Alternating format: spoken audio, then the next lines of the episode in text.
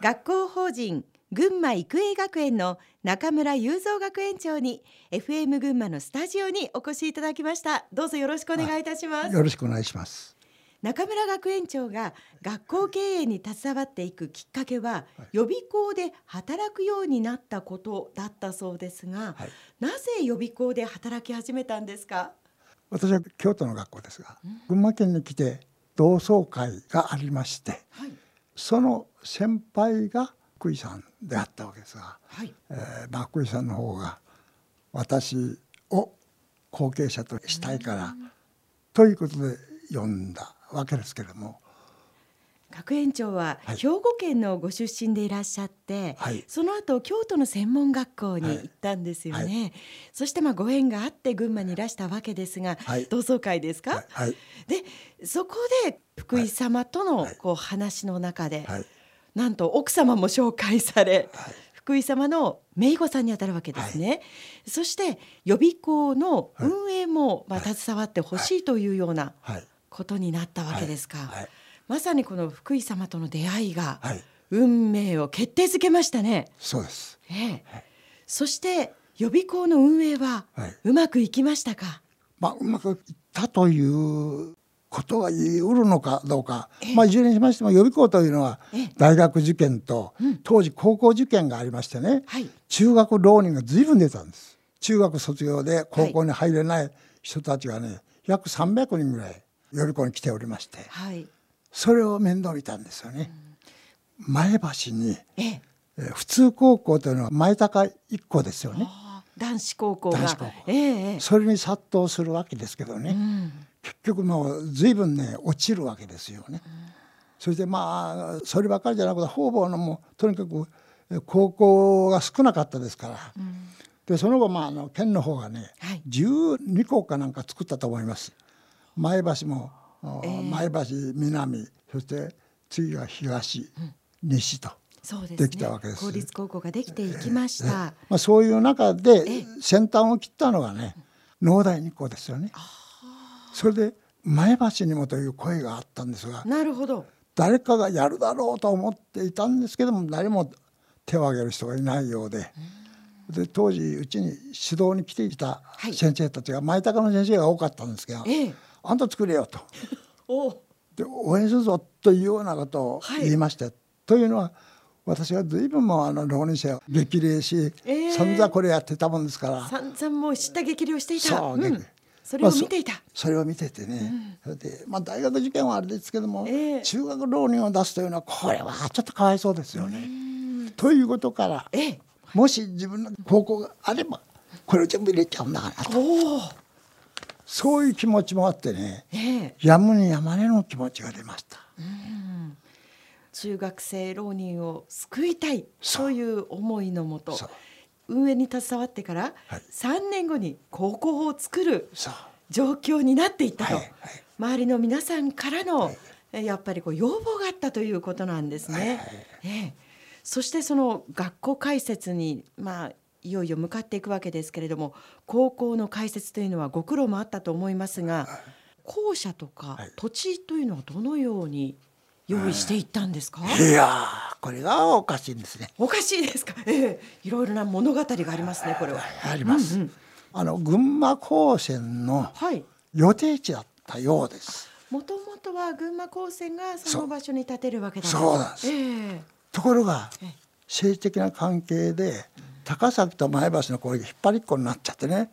それではというので鳥羽の方に、えー、頭の方は高崎。それで尻尾の方は前橋と。いうような形で行ったのが鳥羽の今の場所。今の場所です、ね、そしたらこちらがパカッと開いちゃいました。さあ困ったというところへ持ってきて一平より譲ってくれたと。校舎というのはどのように？あの大良郡の高島小学校というがあの古い校舎をね、はい、すぐ壊すとい。うことで、行く先を考えてたところへ紹介されたんですね。それでああそれならば、まあ、小学校であろうと何であろうと、えー、ともかく校舎を作らないことには間に合わないということで OK しちゃったんですよね。そしたら1週間の間に持ってってくれということで。1週間で持ってってほしい、はい。はい、もう急ピッチでその条件に合わせて1週間で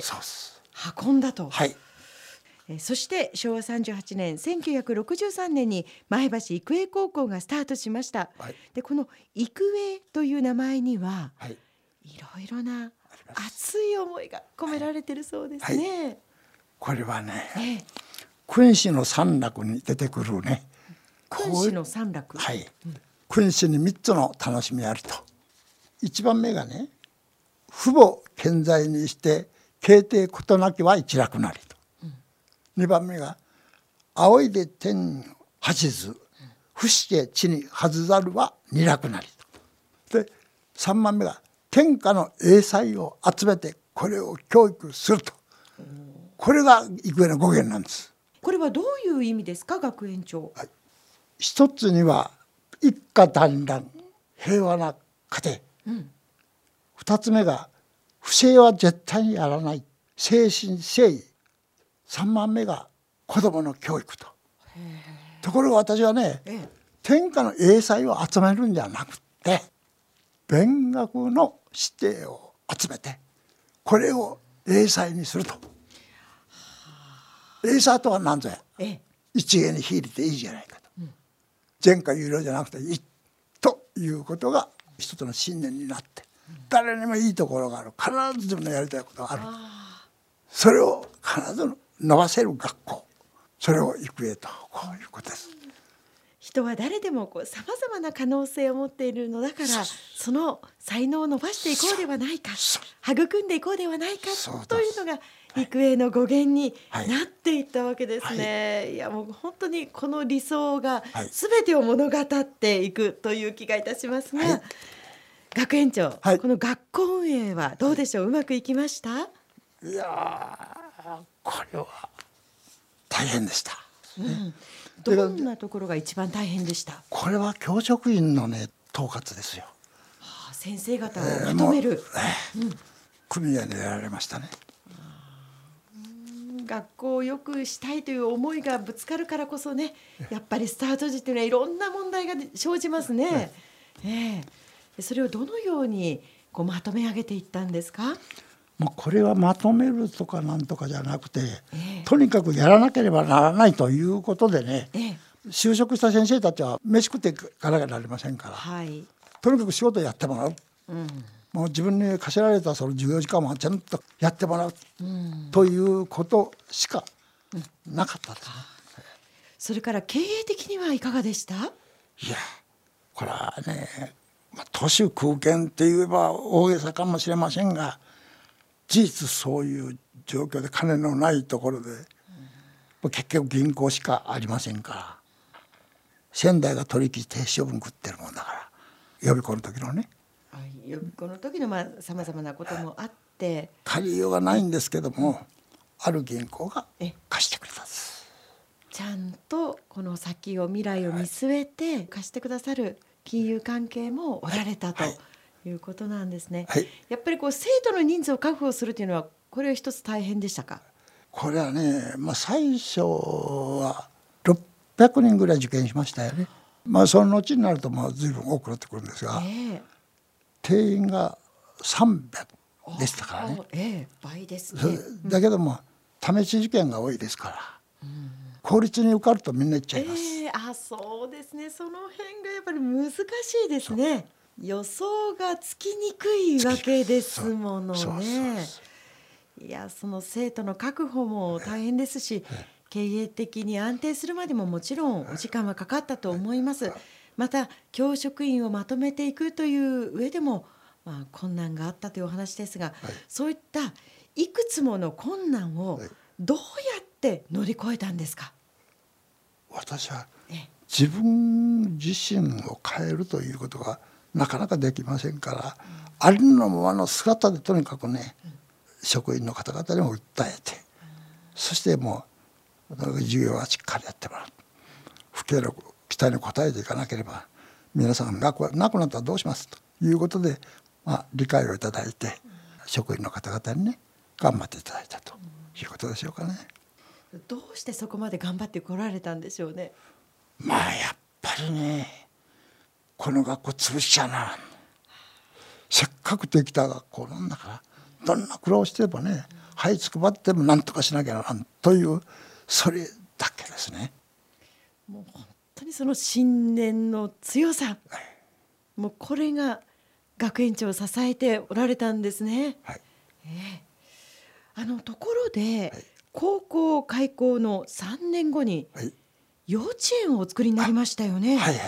高校だけでも今お話を聞いているとかなりこう激動の時期で忙しかった大変だったでしょうに、なぜその時期に幼稚園を始めたんですか、いやこれはね、ええ、あの始めた時にコーチを学校の敷地とはつながってないんですけども、はい、まあ、今幼稚園のあるところですけどね、え、そこのところに土地を学園の本部というつもりで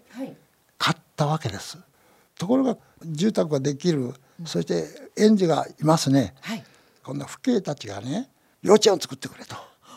で自治会長がね、幼稚園作ってくれなければもう返せと。市に返せと。そんなわけでもらったわけでも何でもないのにね。そういうことを皆さん勝手に理屈をつけてね、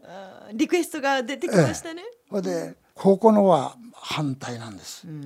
今たったばっかりなのにね。3年ですものね、えー、学校の金を持ってきて幼稚園建てるのかと。さて困ったと。で家内と相談したところは、ええ、じゃあもう2人でやりましょうと。家内がね言ってくれて、え、個人で家内と2人でね、始めました家内も資格を持っておりましたし、あの保育園ですけどね、それの経験があったですからね。そうでしたか。それでまあ23人しか最初来なかったですからね。それを家内は面倒見て私がバスの中古のバスの運転をして、学園長自らですか？そうそうすごい。で女房が添乗員になって2人でね、送り迎えをしてました。二人三脚で、はい、もう地元の方々のリクエストに要望に応えるべき幼稚園の運営もスタートさせたと。はい、ではここで一曲お届けしたいと思います。はい、これはやっぱり学園長の思いが重なりますか？はい。はい、それではじっくりと聞きたいと思います。畠山みどりで出世街道。